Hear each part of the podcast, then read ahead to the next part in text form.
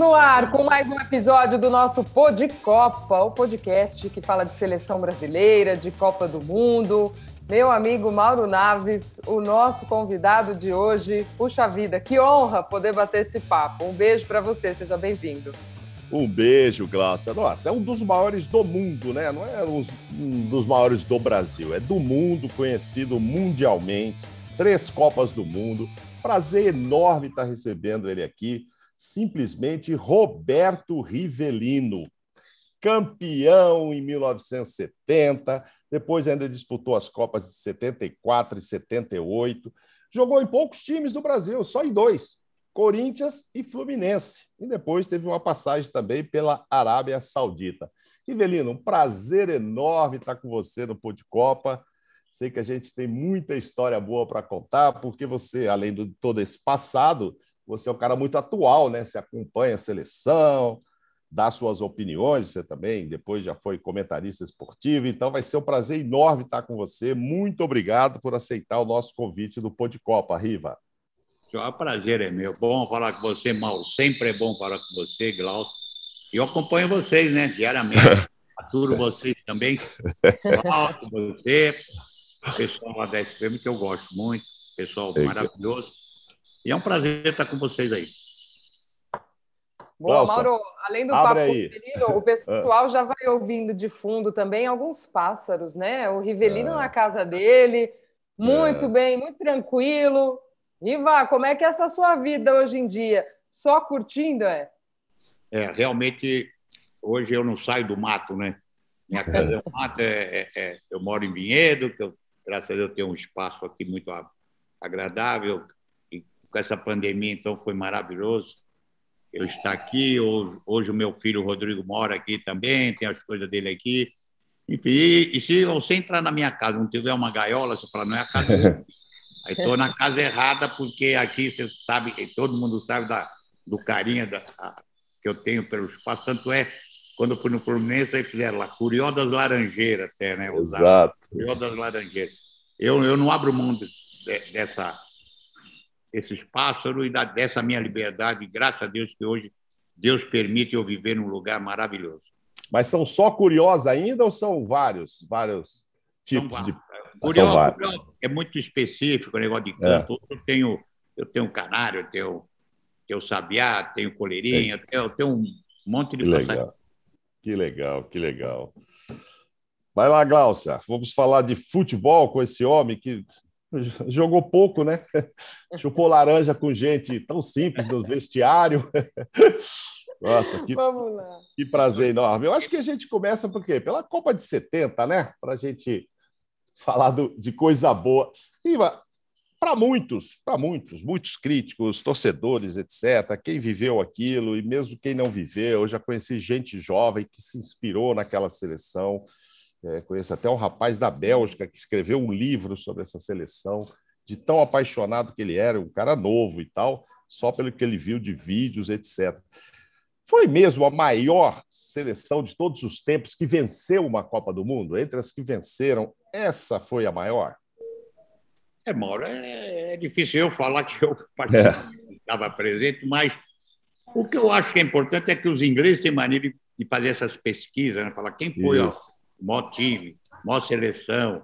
E, e até uma, uma, uma, época atrás eu sou, fizeram uma enquete não só do futebol, mas do, incluindo punha basquete, o vôlei, tudo. E essa seleção, todas as vezes, ganha essas enquetes.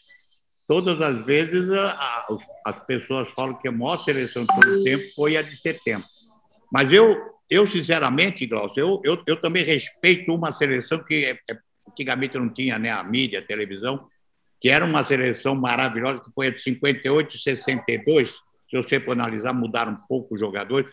Foi uma seleção, se você botar comparação jogador por jogador, olha, é uma briga imensa. Então, eu tenho muito, eu sempre falo, eu tenho muito respeito para aquela seleção de 58, 58. Além do que, só tinha dois jogadores lá, só tinha Mané Garrincha e Pelé jogando junto. Imagina você, é. e esses dois jogando junto, quando, parece que nunca perderam um, um, jogo, parece, quando os dois jogaram junto. Verdade. Essa seleção de 50, 62, que é um pouco esquecida, mas eu faço questão de lembrar sempre.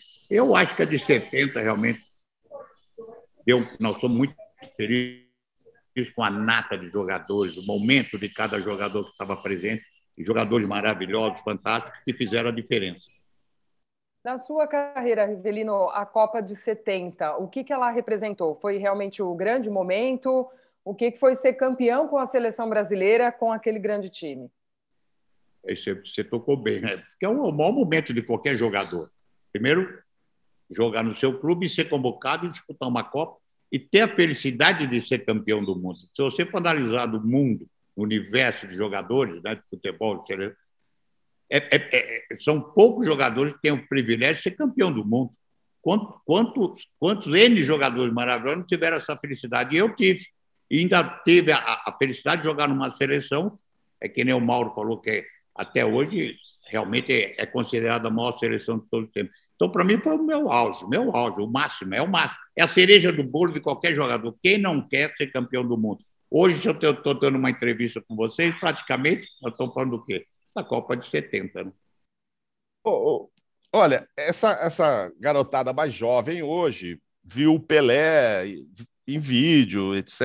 Não precisa nem ser tão nova, afinal de contas, já faz muito tempo mesmo que ele parou é, a gente sabe, ah, é o maior do século, é o maior do mundo, é o maior de todos os tempos, é o rei e tal. Mas a sua opinião, quem era esse Pelé em campo, Rivelino? O que ele tinha de diferente que ninguém mais teve, nunca teve antes, nem depois? Eu, eu tenho um conceito, para mim é o é. rei eterno. Uhum. Eu nunca na minha, eu acho que na minha vida, na minha vivência, se Deus permitir viver não sei mais quantos anos, eu acho que eu não, nunca vou ver um jogador igual o Pelé porque Deus foi generoso demais para ele também, né? deu tudo de bom para ele. Porque ele, ele tinha, ele chutava bem de pé da direita, chutava bem de pé da esquerda, matava no peito como ninguém, cabeceava como ninguém, metia uma bola como ninguém, mas ele era completo. É difícil pegar um jogador, mesmo uns uhum. grandes jogadores, porque eu não, eu não gosto de comparar o Pelé com ninguém, não comparo, não tem comparação para mim. Então, veio, às vezes você tem um grande jogador, mas às vezes tem deficiência em certos detalhes. E o Pelé não tinha. Você procurava alguma, algum defeito dele, Mauro? Você não encontrava defeito no Rei. Você não falava assim, não, mas ele, ah, ele domina um pouco mal, não, ele, ele não faz lançamento, não, ele não bate falta. Ele, ele era completo. E é difícil você ver um jogador nesse nível. Então, para mim, o Pelé foi tudo, foi um, um jogador maravilhoso. E, e, o, e, o, grande problema, Mauro, é. o astral dele, a vibração dele, a energia que ele dava para ele. Você vê, vou contar uma historinha rápida. Está uhum. na concentração, vou na rua treinando, pá, pá. Aí ele passava para mim, Riva, fala, rei, nós vamos, ser, nós vamos ser campeão, tem que ser campeão do mundo. Você não sabe que é campeão do mundo. Ele já era bicampeão do mundo. Então, uhum. ele falava, eu falava, eu sei, rei, não, vamos, vamos, vou fazer o possível para ganhar, né?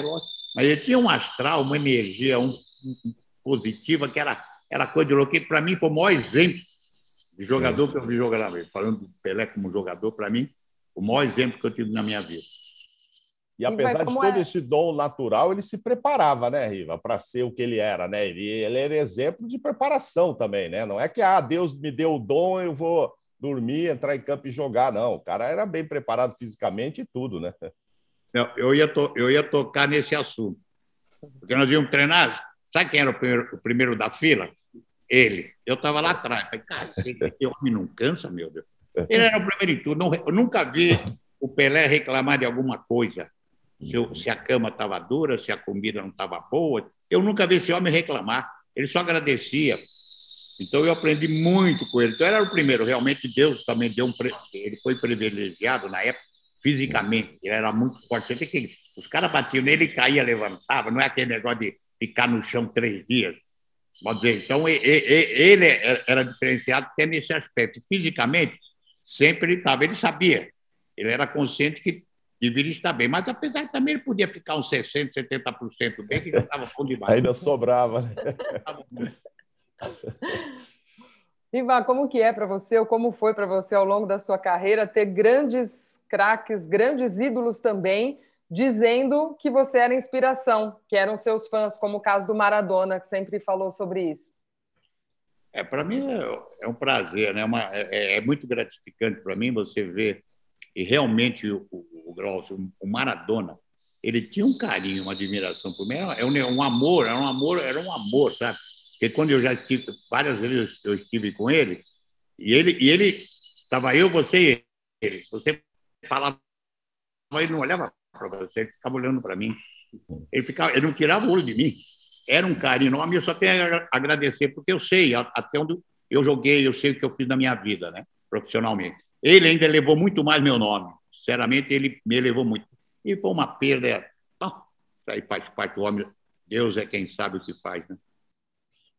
Ô, ô Riva, para a gente fechar a história de 70, você acha que o time seria campeão pela qualidade que tinha, caso continuasse o Saldanha? Ou o time poderia ser muito diferente e o Zagallo chegou lá e pegou todo mundo camisa 10 e deu aquela arrumada no ataque, teve espaço para todo mundo? Ou se tivesse permanecido o Saldanha, o talento era tanto que ganharia também?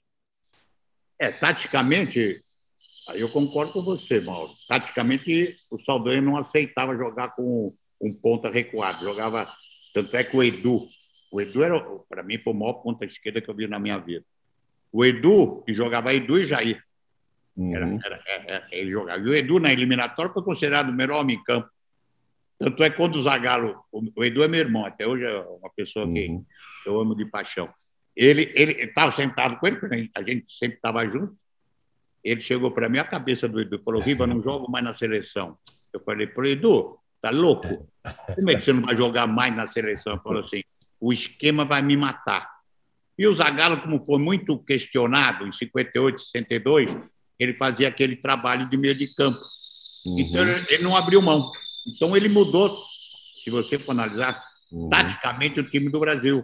Tanto é que eu com o Edu, aí de repente, quem for jogar na ponta esquerda? O Rivelino. Eu não esperava jogar na ponta esquerda, eu calhei jogando na ponta esquerda, entendeu, Mal? Eu Sim. acho que foi a mudança muito, muito forte que o Zagallo fez. Né? Tinha um Joel, que era o quadro zagueiro titular, era de uhum. Joel, antes da eliminatória, depois ficou Brito. Aí, de repente, ele recuou o Piazza Sim. e botou o Corró de Sim. volante, certo? Aí, ele, aí o Marco Antônio era para ser o titular, que para mim, naquela minha função, era importante, porque ele, ele apoiava mais que o Everaldo, né? Ele podia Sim. dar um, um socorro para mim ali. Aí, de repente, também o Marco Antônio machucou e o Everaldo entrou. E o Everaldo foi um que hoje até foi o terceiro zagueiro, praticamente, né? porque ele marcava de uma forma maravilhosa. Então, eu não sei, é difícil falar pela, pela qualidade se o Brasil com o Saldanha ia ser campeão, ia ter o mesmo sucesso que teve com o Zagallo. Agora, se for uma mudança forte que o Zagallo, o Zagallo fez, foi tanto é que é interessante, né, Mauro? Sim. Nós saímos daqui totalmente desacreditados. Ninguém acreditava na seleção brasileira. Ninguém acreditava, porque nós pegamos uma chave que era Inglaterra era atual campeão do mundo, Tchecoslováquia era campeão da, não sei o que, a, a Romênia era a sensação, e o Brasil, ninguém achava que nós íamos passar da, da primeira fase. Tanto Sim. é que quando nós fomos campeões e voltamos para o Brasil, que desfilamos no Rio, em Brasília, eu, o que eu vi de cartaz pedindo desculpa, desculpa, obrigado, desculpa, porque é. nós saímos totalmente E além do que, falava que o Pelé estava acabado com o futebol, né? Também só isso é. falava. É só. É. Registrar, né, Rivelino, que você fez três gols nessa Copa, como fez três gols também na de 74, depois a gente vai falar de 78, em que você teve poucas oportunidades de jogar, uma Copa política, a gente vai chegar nela ainda. É, é gozado, Mauro, é uma Copa que você. você é interessante essa Copa 78, ninguém fala. É, é difícil falar de Copa do Mundo se comentar 78. Apesar que foi minha última Copa, me preparei no primeiro jogo contra a Suécia. Uhum. Eu tinha uma confusão feia no tornozelo. Também tentei jogar quatro infiltrações, enfim. Uhum. Mas é uma Copa que também não, não posso falar muito, não. Mas vamos chegar nela. Glaucio, você tem mais alguma coisa sobre 70 ou pulo para 74? Queria saber em 70 quem que era o principal parceiro do Rivelino. o Edu. O Edu era meu parceiro, porque nós tinha uma turminha mais nova lá, né? Era eu, Edu, Forró, Paulo César, o PC, né, o Caju, e a gente sempre estava junto, né? Mas era um parceiro. O Ado, o Ado era meu companheiro Corinthians, era meu companheiro de quarto também em 70, né? Porque lá, lá não é que nem hoje essa mordomia, né? Hotel cinco estrelas. A gente ia, a gente ia dormir, nós ficamos na rota, a gente levantava o colchão para ver se não tinha escorpião, porque tinha escorpião para aquele lá. Então a gente a gente sofria um pouco mais. Isso aí foi coisa maravilhosa. O Rivas chegar a gente fala muito, desculpa, Mauro. Ah, vai lá, a vai gente lá. fala muito na questão de ambiente, né? Que isso também faz com que, com que o grupo em campo seja diferente. Era um, um grande ambiente esse também dessa seleção de 70, Rivelino, que chega desacreditado a uma Copa do Mundo, mas com um grupo muito fechado, ou com um grupo bom, também acaba com esse título? Não, não é grupo, não existe grupo, grupo fechado para mim. Existe quando não. ganha, é tudo bonito. Havia, hum. havia, havia discordância de jogador, jogador que não batia com o outro. Tanto é que o Pelé, você sabe que o Pelé, o Fontana, o Pelé não, pelo menos o Fontana nunca, gostou do Pelé. Tiveram hum. desavença lá, tanto é que o Pelé reuniu, tiveram uma reunião, o Pelé falando, olha, não tenho problema com ele, não tenho problema com ninguém. Mas isso aí, quando ganha, tu não fala, ah, hum. a equipe era unida, o time era unido, o ambiente era maravilhoso. Não. Família Zagalo. É, família, essa família Filipão, família Zagalo, isso aí, para mim, para mim, particularmente, não existe. Porque é difícil, cada um tem o seu pensamento, cada um tem a sua maneira de agir. Tinha jogador, tinha jogador lá que eu não ficava, eu não ficava falando com ele. Cumprimentava, mas eu não tinha liberdade. Pode dizer, então, isso é muito relativo. O que eu acho que é importante, aí sim, eu não gosto de você, Mauro, eu não gosto, mas vou jogar, eu vou fazer tudo por você e você, se tivesse, fazer tudo para mim. Isso aí eu acho o lado importante. Aí é, uma, aí é equipe, é unido. Eu não, eu não sou obrigado a sair com você para jantar. Sim. Mas dentro do campo, aí sim, aí nós devemos ter união, mas é uma, é, realmente a, a de 70 era, era fantástico nesse aspecto. Todo mundo corria, todo mundo procurava ajudar um outro. Esse lado eu acho positivo. Agora, depois acabou o jogo, querido. Você vai para o vai o lado direito, eu vou para o lado esquerdo, o outro vai para frente. Isso é relativo. Agora, claro, não estou generalizando. E eu, graças a Deus, me dava com todo mundo. Eu, tanto até hoje eu tenho amizade com, praticamente com todo mundo, mas, mas havia muita discordância. É, até porque todo mundo quer jogar, né, Riva? Aquela história de que, ah, tô, tô feliz que o Riva tá jogando, tô feliz que o fulano tá jogando. Quem tá de fora tá afim de jogar também. Então, assim, não tem como ser tão não, tão mas... unido assim, né? Ô, Mauro, eu vou te falar uma coisa, né? Eu vou te falar uma coisa. Às vezes eu estou jogando, eu estava jogando, né? Papa, de repente é. eu olhava, no, eu olhava no banco. Aí eu vi Edu e Paulo César. Falei, meu Deus, eu aqui, né? Os dois, para mim, o, o Paulo César realmente maravilhoso, jogador fantástico. Né? Então, de vez em quando eu pensava, eu olhava, pô, estou jogando e aqueles dois sentados no banco. É verdade, é verdade. Ele acabou entrando contra a Romênia, né, no jogo. O, Riva, o primeiro jogo, o primeiro gol da Copa de 70 do Brasil foi seu e o Brasil estava perdendo para a Tchecoslováquia, levou um susto ali. É, o time tinha tanta segurança, confiança, ou você toma um gol no primeiro jogo, sai perdendo, dá um. Ah, aquele negócio, e agora? É, mas a gente sabia do potencial nosso. Sabia, né? Tinha, o Mauro, eu não sabia, eu não conhecia a Tchecoslováquia. Eu não conhecia a Romênia, mesmo a Inglaterra, que foi campeão do mundo, a gente não tinha. Não uhum. tinha hoje que você sabe tudo que acontece no mundo todo. Antigamente não tinha esse detalhe.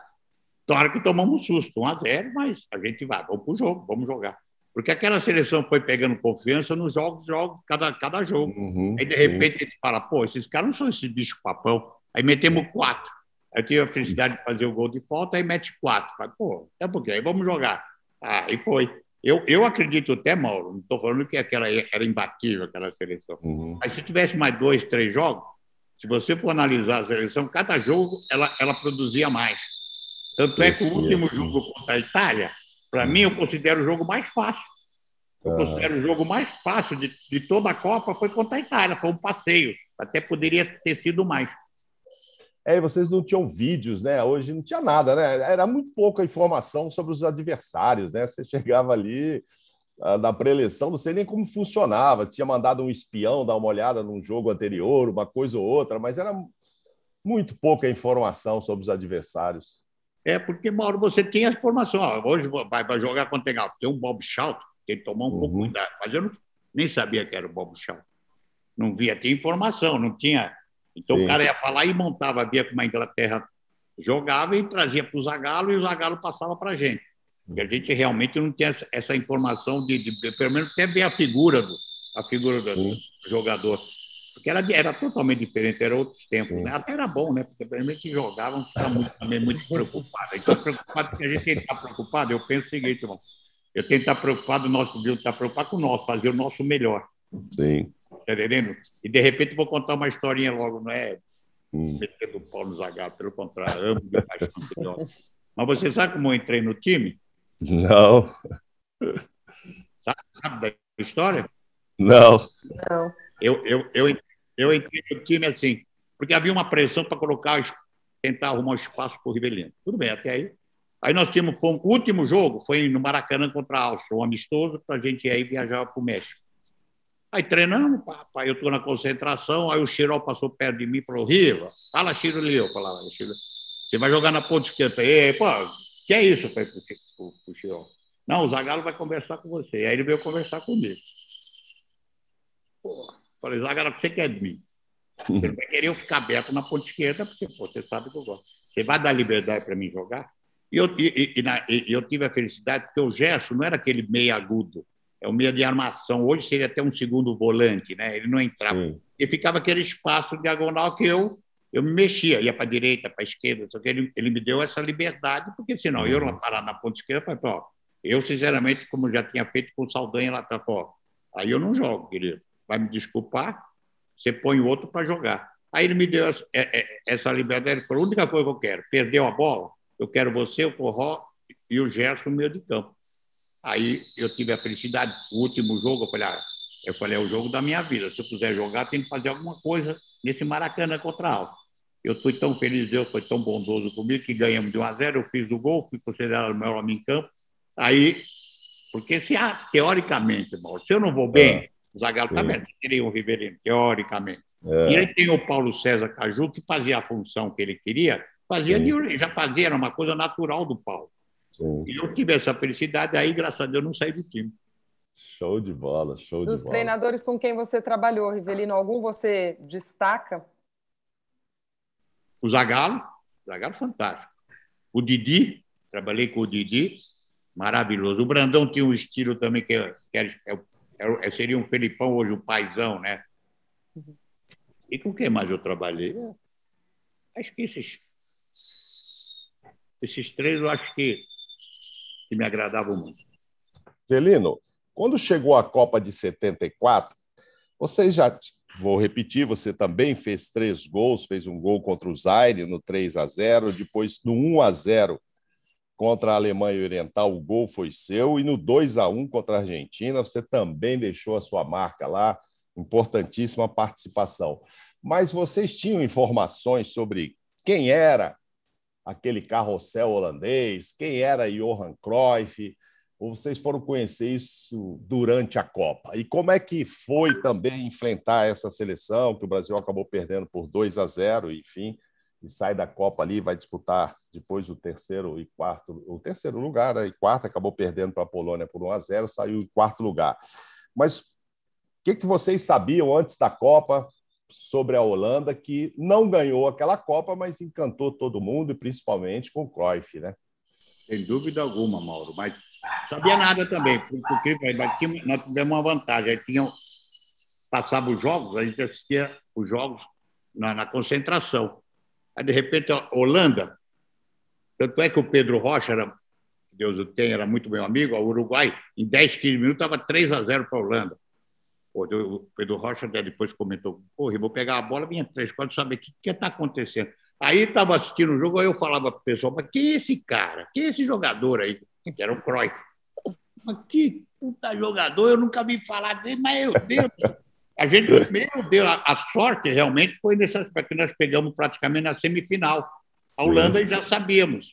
O Sino joga, Mauro. Se você lembrar daquele jogo, nós tivemos duas oportunidades, uma com o Paulo, uma com o Jair, que bateu o Cruzeiro, que podia ter feito, nós podíamos ter feito 2 a 0 E foi um Sim. jogo muito violento. É, eu ia falar isso, violento mesmo. Não, a pancadaria, a pancadaria era de todo, o juiz liberou geral, era pancada para um, era pancada. Tanto é que ele expulsou o Luiz Pereira, só o Luiz Pereira foi expulso numa entrada que ele, que ele deu, não sei em quem lá.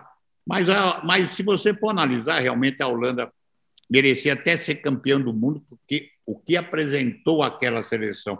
Futebol maravilhoso, futebol. E tinha o pivô, que, era, que, que girava tudo em torno dele, que era o Cruyff. E além do girava, era um jogador habilidoso, metia a bola, jogador veloz. Era impressionante. O baita jogador, para mim, Acontece que pegou uma seleção também que tinha qualidade que a Alemanha, mas se for o meu gosto, meu gosto, Sim. eu gostaria que até a Holanda deveria foi, ter. Foi a seleção que marcou aquela Copa, né? Sem, sem dúvida alguma, foi a novidade daquela Copa, né? A Holanda. Sem dúvida alguma. E ficou, né? Tanto é que o Cruyff era tão inteligente, aquele, o Barcelona lá de trás, né, muitos anos atrás, que era o tic-tac que falava, quem levou o tic-tac para lá foi o Cruyff, né? Exato.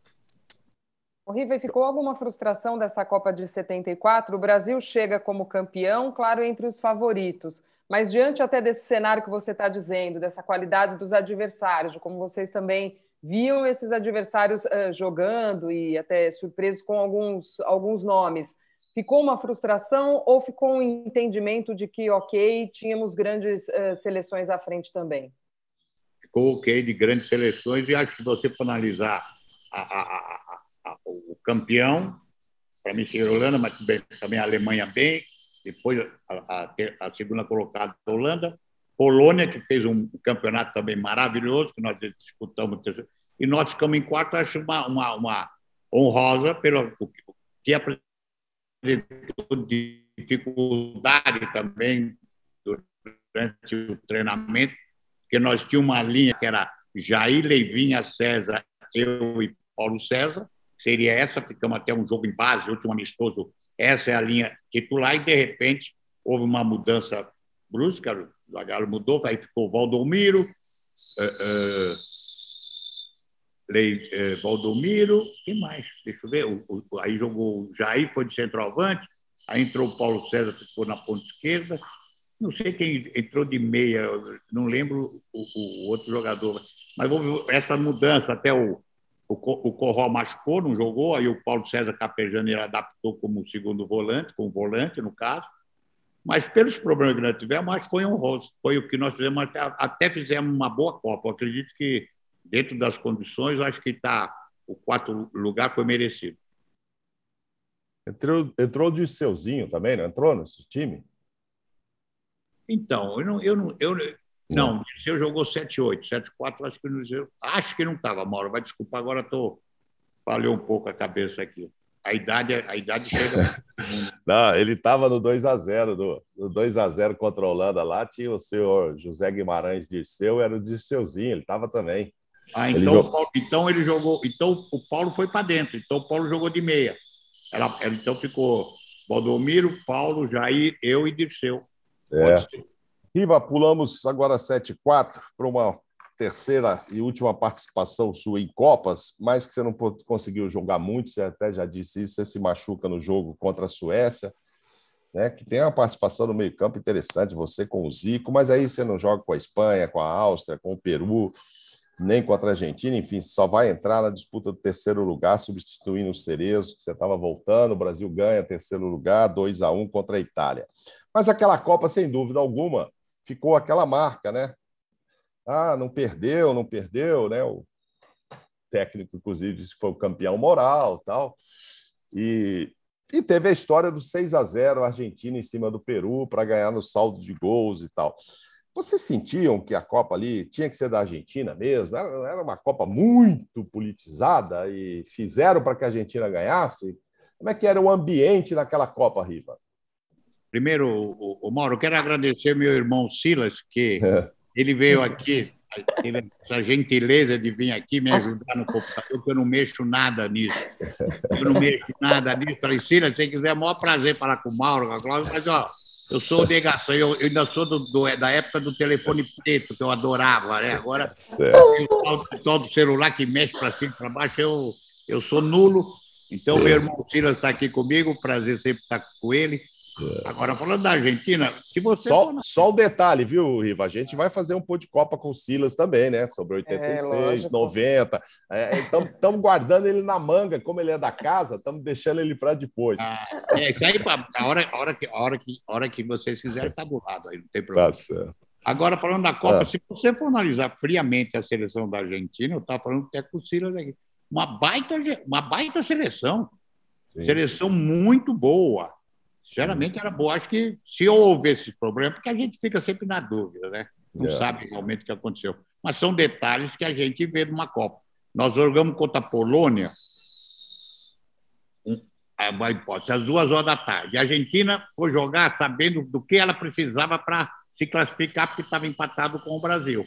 Exato. E no jogo, no jogo contra a Argentina, eu era para entrar eu e o Zico, porque antigamente só podiam trocar dois jogadores.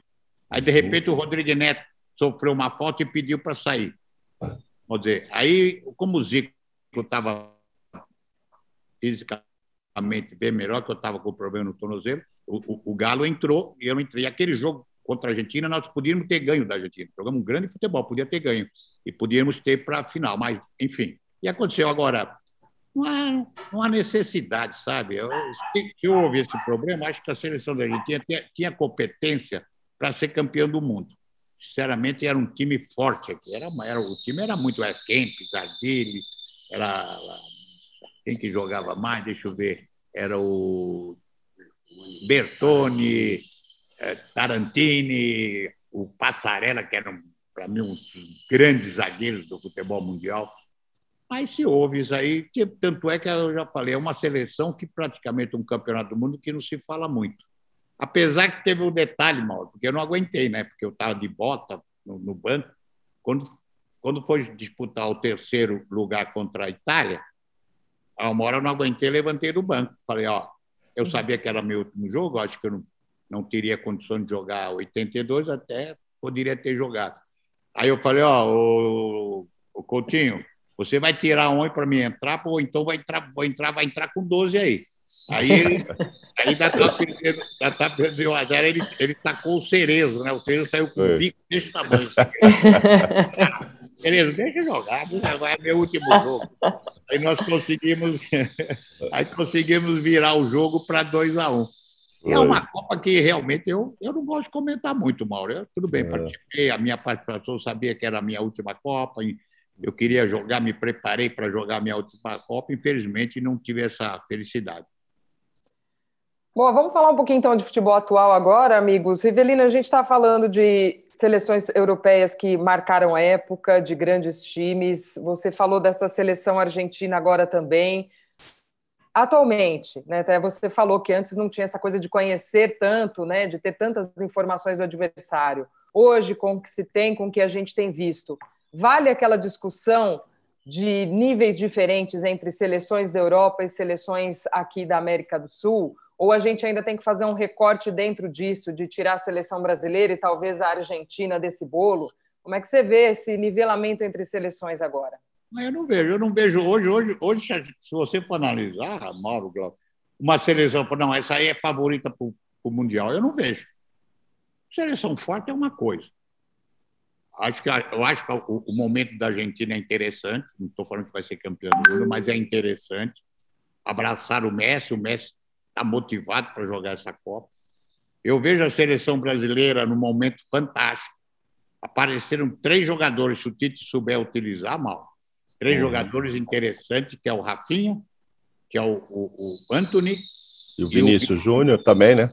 É, o Vinícius Júnior. Esses três jogadores, acho que vieram para ajudar o Neymar, teoricamente, assim, em quebradinho. Uhum. São jogadores que quebram o link, vão para cima, que tem o drible, porque antes, se você ver a seleção lá atrás, praticamente não tinha esse tipo de jogador. Ficava na dependência do Neymar tentar criar certas situações e era ele só.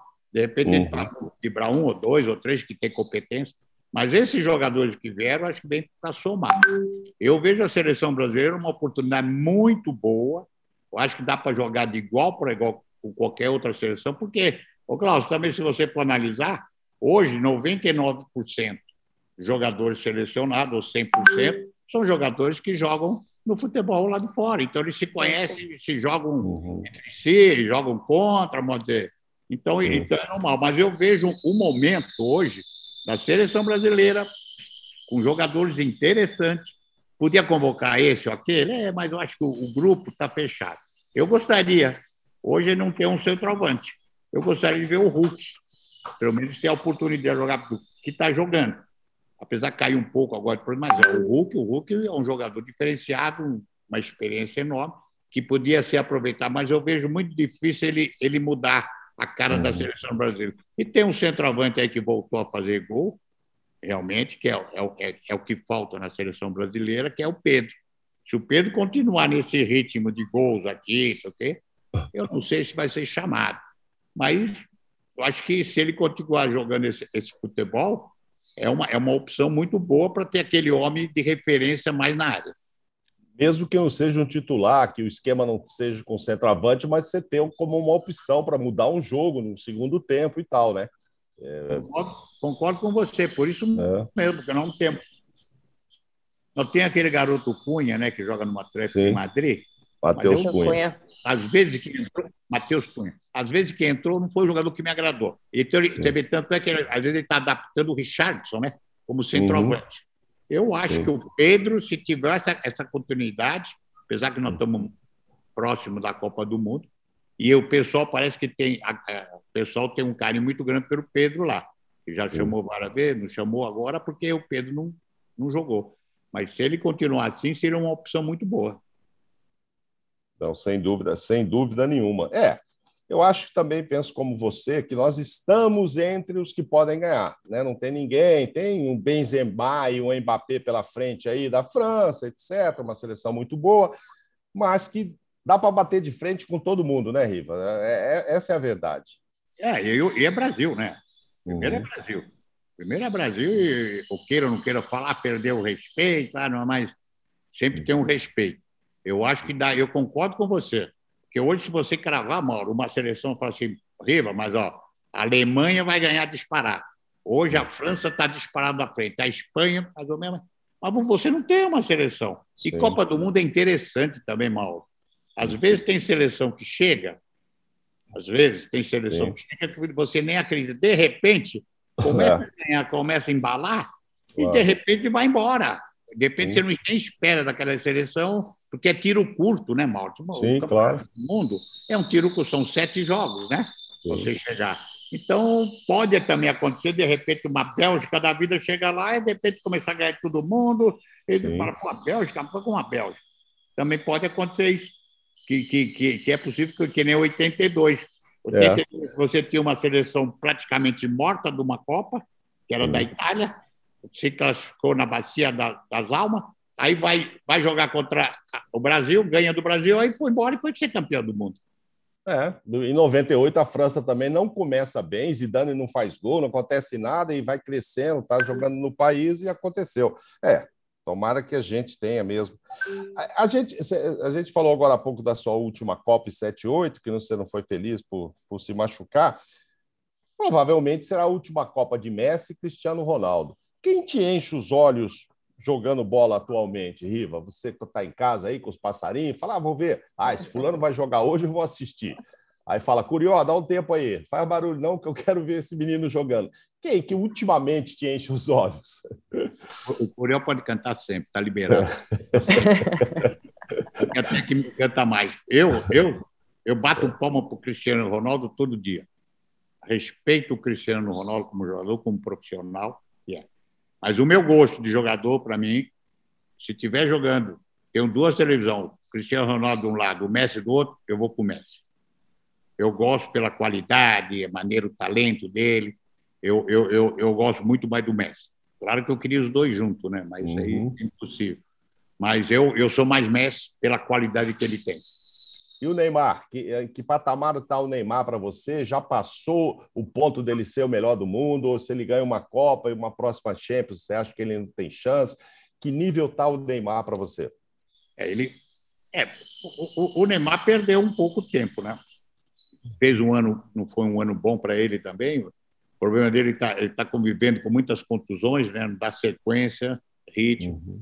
Mas é um jogador fantástico. Eu adoro o Neymar eu respeito ele no campo, jogando o futebol dele, ele é diferenciado. Ele é, ele, e ele vai ser muito útil para a seleção brasileira. Eu acredito até, Mauro, vai desculpar, você falou dos dois que é a última Copa, é bem capaz que seja também essa última Copa do Neymar, hein? É. Teoricamente, eu não sei uhum. o que está acontecendo hoje, a gente vê eles com, ele com problema no Paris Saint-Germain, parece que não quer ele lá, querem mandar embora para lá, ninguém quer ele aqui, ninguém quer ele lá. Uhum. Então ele criou, ele infelizmente ele criou, ele criou um monstrinho, né? Que que criaram em cima dele não é dentro do campo. Se você falar dentro do campo, ninguém pode falar do Neymar dentro do campo. O problema dele mais, se você for analisar, 90%, 99%, é problema fora do campo, o que ele faz, o que ele faz, o que ele deixa fazer, o que acontece. E é uma, é uma pessoa que o mundo todo conhece e é notícia. Então, mas como jogador de futebol, ninguém fala, não, o Neymar, não, Neymar não pode ir para a seleção brasileira, não, o Neymar não pode jogar no Paris Saint-Germain. Não, pelo contrário é um jogador realmente que, que é, é, é, diferente da maioria. É, ele falou que talvez seja a última Copa dele, ele já insinuou isso também. Né? Tem idade para jogar mais uma, mas vamos ver o que, que ele vai pensar sobre o futuro dele, né, Glaucio? Delino, você acha que a seleção depende muito do bom momento do Neymar uh, na Copa? Ainda há essa, essa dependência dele em campo?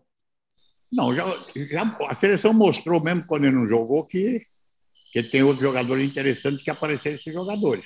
Mas claro que ele é importante. Ele é, é a cereja do bolo. Ele é um jogador que pode fazer diferença num jogo, sem dúvida alguma. Se ele está tá bem, se preparar, se ele se preparar, estiver motivado para jogar essa Copa do Mundo, ele pode fazer diferença. É o jogador que pode chegar lá e resolver o problema para o Brasil. Mas o que você não pode ficar na dependência dele. Você tem que ter as opções. E hoje o Tite tem opções na mão para pelo menos dividir essa responsabilidade do Neymar com os outros jogadores. Você não pode também, coitado, pô, tudo é o Neymar. Se perdeu, é o Neymar. Se não, se não librou, porque é o Neymar. Também não pode ficar nessa dependência. Eu acredito que tem que dividir. Tem, as, os outros jogadores têm de assumir também essa responsabilidade. Não pode ficar, não, dá bola para o Neymar que ele resolve, dá bola para o Neymar que ele resolve. É. Em 70 não era assim, 70 nós tínhamos o maior jogador do mundo, que era o Pelé, havia o conjunto, a força era de vez em quando o Pelé, pela genialidade dele, criava a situação que ele sabia o que fazer. Mas eu não, eu não pegava a bola toda hora, pô, Pelé, para mim que seria mais fácil, né? Pelé, resolve aí, resolve aí. Não, eu acho que é importante, é, é, é os jogadores têm consciência, os outros, ah, vamos colaborar com o Neymar. O Rafinha vai para cima, vai, o Antony vai, o Vinícius Júnior vai. Vou fazer uma jogada, vou criar, não vou deixar. Não, o Neymar. O Neymar pegar a bola, dá para o Neymar. Neymar, resolve, Neymar. Eu não vejo por aí. Alguém dessa, dessa atual seleção jogaria na seleção de 70? Daria para encaixar alguém? Não. O Neymar jogaria, pela qualidade. Até eu fazer uma, uma forcinha, podia sair para ele entrar. Mas eu acho que ele jogaria. Mas eu tiraria o Tostão e botava o Neymar. Romário e Ronaldo Fenômeno não jogariam. Romário jogaria. O Fenômeno tem uma característica. Uhum. É que o Cristiano Ronaldo, não é que ele joga para ele. Ele tem a característica que quando pega a bola, ele, a explosão, né? Uhum. É de vibrar. E aquela seleção era muito inteligente, assim, de tocar. Porque o Romário é um jogador, já falei isso aí, que o Romário e o Neymar jogam, até foi muito criticado. O Neymar, você acha que jogaria? Olha, pera o talento. Você esquece o Neymar fora do campo ver o Neymar dentro do campo. Eu acho que ele, ele, ele podia jogar, porque ali também é o seguinte: o Neymar jogando naquela seleção, aí fala para ele, garoto, menos, hein? É assim, aqui, Segura. Aqui, aqui, não é que você acha que vai resolver o problema todo. Aqui tem que ser assim. Então, seria o papo, o papo era diferente ali, né? Tá certo. Olha, tem uma pessoa que te mandou uma pergunta.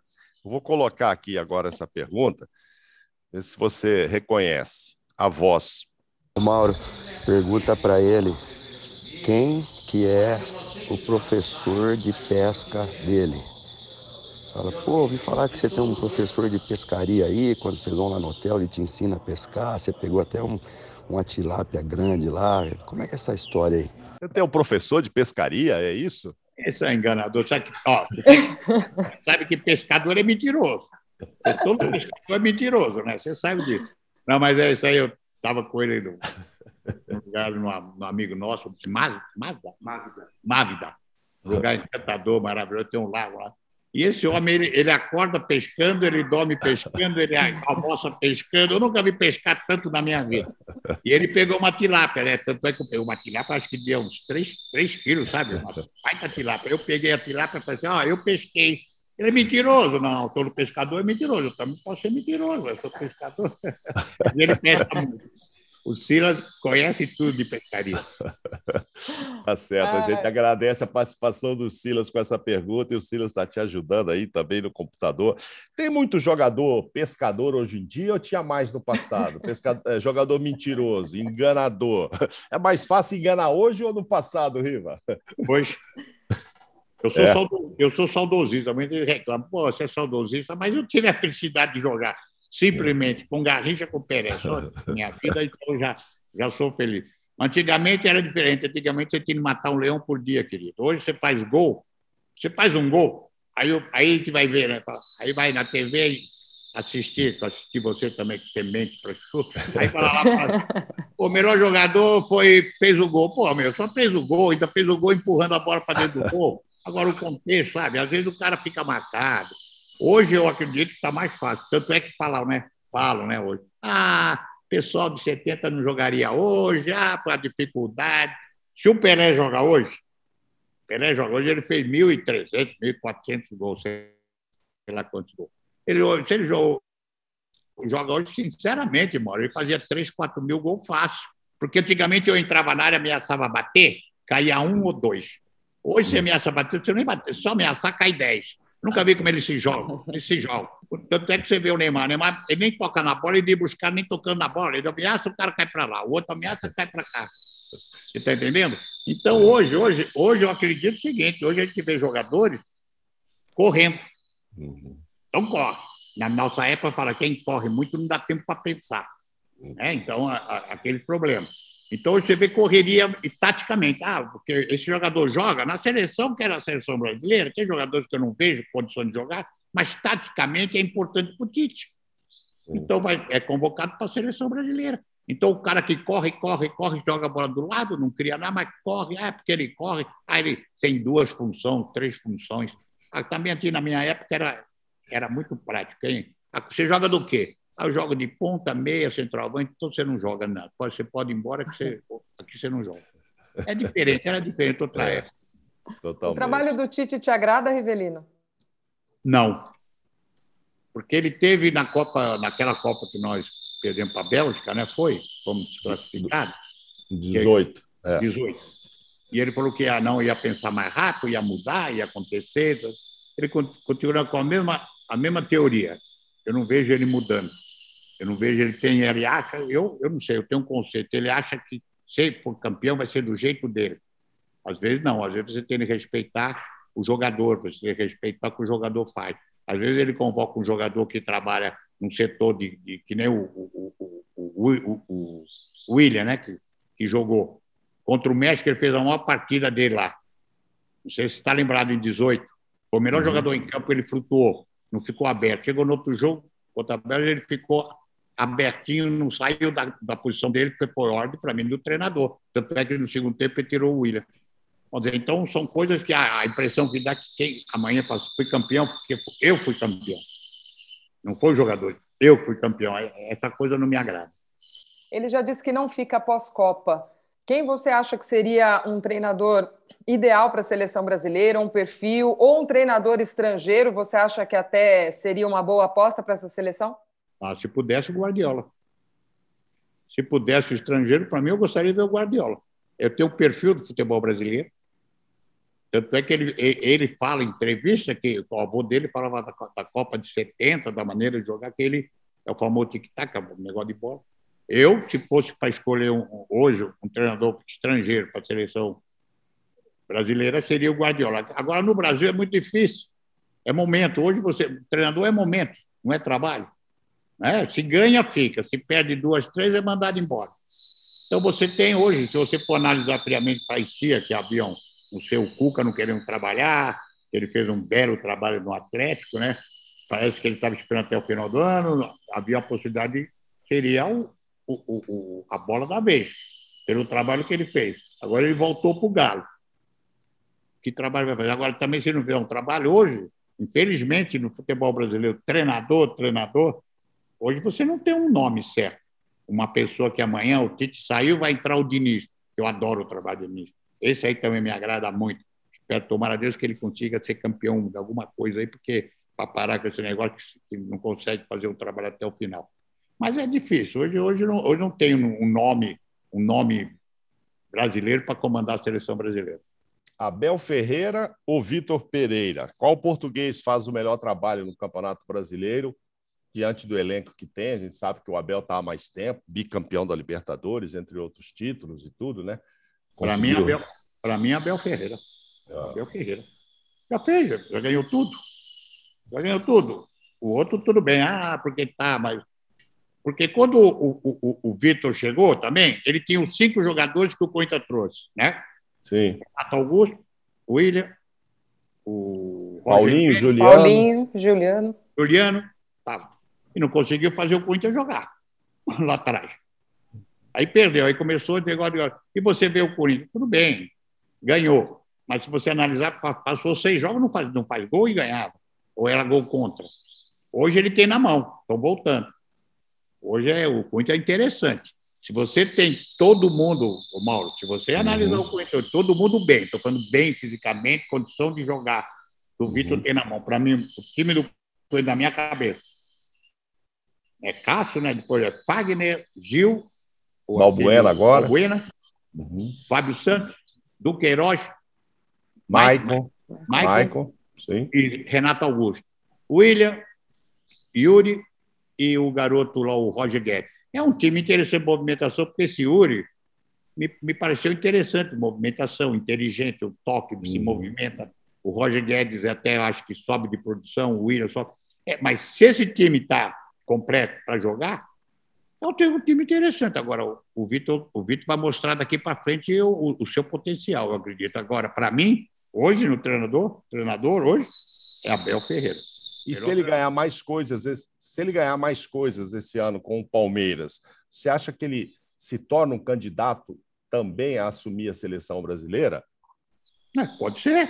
E ele está aqui também. É, é- é um nome forte, é um nome fantástico. Eu acredito que a, a cereja do bolo do, do- do Abel Ferreira é Campeonato Brasileiro. Eu acredito que ele quer ser campeão do Brasileiro, porque ele já ganhou tudo. Falta para ele provar que ele, pontos corridos, ele tem condição de, de ser campeão. E, não- e até agora não foi. Eu Uhum. acredito que o o investimento do Abel, a, a cabeça dele, Libertadores mais uma, tudo bem, vai ser tri, não sei o quê, mas eu acho que é o Campeonato Brasileiro. Muito bem, amigos. Estamos chegando ao fim aqui da nossa edição deste Pô de Copa. Mauro, quer começar aí as despedidas, os agradecimentos?